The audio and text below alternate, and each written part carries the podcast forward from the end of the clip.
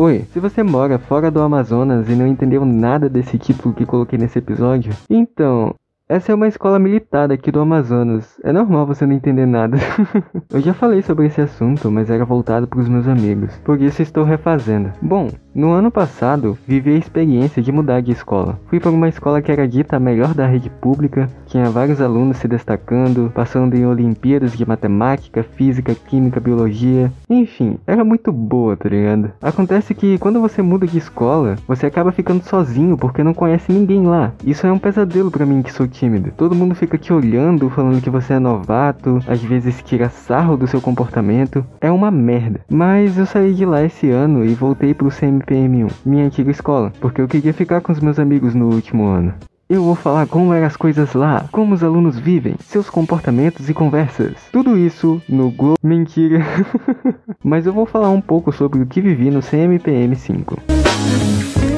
Bom, no meu primeiro dia foi a coisa mais desconfortante de todas. Estavam num lugar onde não sabiam onde ir, não conhecia ninguém e só podia observar as pessoas dando risada, conversando, brincando uns com os outros, se divertindo em geral. Era como se eu estivesse sozinho, mesmo estando perto de muitas pessoas. Acho que a maioria já passou por isso, então acho que você me entende. Uma coisa que percebi é que eles não separam as salas por filas na hora da formatura, diferente do CMPM1 que faz isso. Isso facilitou muito a parte de entrar em uma sala que era só eu ver a série da porta e já era. Digo isso porque no meu primeiro dia no CMPM1, entrei numa turma do sexto ano e eu era do sétimo. Todo mundo riu da minha cara lá na sala. Enfim, né? Acontece. Quando eles fazem um movimento de descansar, eles apenas seguram as duas mãos atrás das costas e gritam CMPM 5! Eu não vou gritar, tá? Pelo amor de Deus, não tem como, sabe? Como eu não sabia disso e nem tinha feito semana zero, fui o único que bati palma, já que na antiga escola era assim que deveria ser feito. E algumas pessoas riram, mas tudo bem. Quando eu entrei na sala, não conhecia ninguém, obviamente. Não tinha coragem nem de olhar na cara dos colegas lá. Só que um grupo de meninas veio me dar boas-vindas, falando que qualquer coisa era só perguntar que elas me ajudariam. Mas é claro que não acreditei nisso, elas só estavam falando por cordialidade.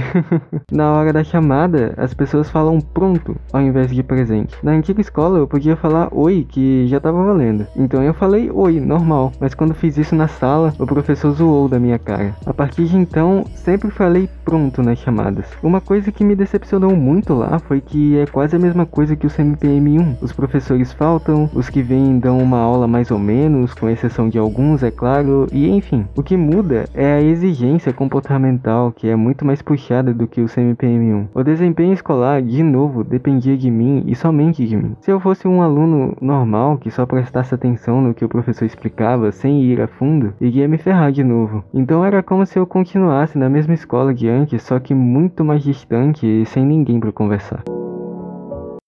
Fiquei numa sala que era muito bagunceira e encrenqueira. Tinha um aluno de diamandão, tinha a gangue da bagunça e os intelectuais. Acho que conversei mais com os intelectuais, mas eles falavam sobre temas que eu não dominava. Lembra de quando eu falei no episódio retrasado que não consigo ter uma opinião concreta sobre o racismo e os assuntos do tipo? Então, era mais ou menos desses assuntos que elas mais falavam. Além de K-pop e TikTok, mas esses assuntos eu também não sei de muita coisa. O grupo era formado por cinco ou quatro quatro meninas. Não me lembro muito bem. Tinha um menino, mas ele falava com quase todos. Então, digamos que ele era um nômade. As meninas aparentemente não tinham uma boa relação familiar. Os pais estavam proibindo elas de fazerem os cursos que queriam e meio que uma pressão muito forte no seu desempenho escolar. Pelo menos era o que elas me diziam. Só que elas falavam dos pais como se eles fossem verdadeiros monstros, sendo que se elas estão estudando no CMPM 5 é porque eles têm condições financeiras para manter elas nessa escola. Mas enfim, elas também levavam uma vida de uma maneira muito muito pesada. Criticava os comandantes que brigavam com elas quando não estavam fazendo o que foi dito e ficavam falando sobre as injustiças do mundo sempre que eram lembradas desse tipo de assunto. Essa parte de ter falado com elas me deixou um pouco mal e realmente me veio mais ainda na cabeça de sair daquela escola no mesmo ano. Na real, não foi muito por isso, mas esse assunto eu vou falar futuramente. Tinha uma delas que era bem legal. Ela não ficava falando muito sobre o racismo ou algo do gênero. Foi a única que conversei de verdade por termos assuntos em comum. Ela falava sobre coisas engraçadas, o que gostava de assistir, os esportes que assistia. Era muito legal, mas agora nos distanciamos e provavelmente não iremos nos falar muito.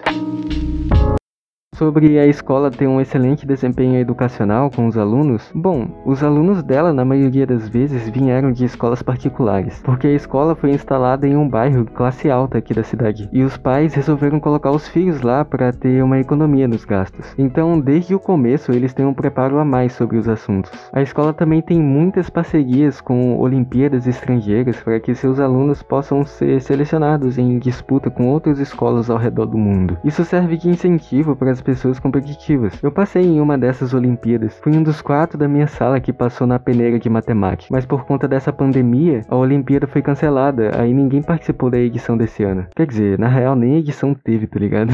a pedagogia também exige muito dos professores, mas não com a intenção que eles deem aulas mais didáticas e interessantes. Exige que eles passem em muitas tarefas ao longo do ano e trabalhos muito difíceis de fazer. Por exemplo, eu tive que fazer todas as questões, sem exceção de oito capítulos por matéria. Deu um trabalho tão grande que tive que gastar 5 pontos o ano todo. Também os trabalhos que fiz davam 24 laudas. Era muita coisa. Tipo, eu gastei 7 canetas fazendo esses trabalhos. Fora isso, também precisei fazer coisas muito vergonha alheias. Tipo, eu precisei dançar funk no trabalho de educação física. Depois eu precisei fazer malabarismo no último trabalho. Enfim, precisei fazer muita coisa. A conclusão é a seguinte: o CMPM 5 só tem esses resultados bons pela qualidade dos alunos de escola particular, pelo incentivo do aluno por meio de Olimpíadas competitivas de várias matérias e pela quantidade enorme de tarefas e trabalhos que passam. Tudo isso só prova que, independente da escola onde esteja, quem faz o bom desempenho é o aluno. Ele que precisa se esforçar para ser o melhor por isso que não vi vantagem de sair do CMPM 1, porque tudo isso que fazem no CMPM 5 eu posso fazer no 1, só preciso me esforçar. Depois dessa análise, resolvi pedir o retorno pro CMPM 1. Pelo menos eu tenho amigos e é perto de casa. Não tem uma boa estrutura, mas tem pessoas legais. Então acho que esse meu último ano vai ser legal. Isso se a pandemia deixar, né?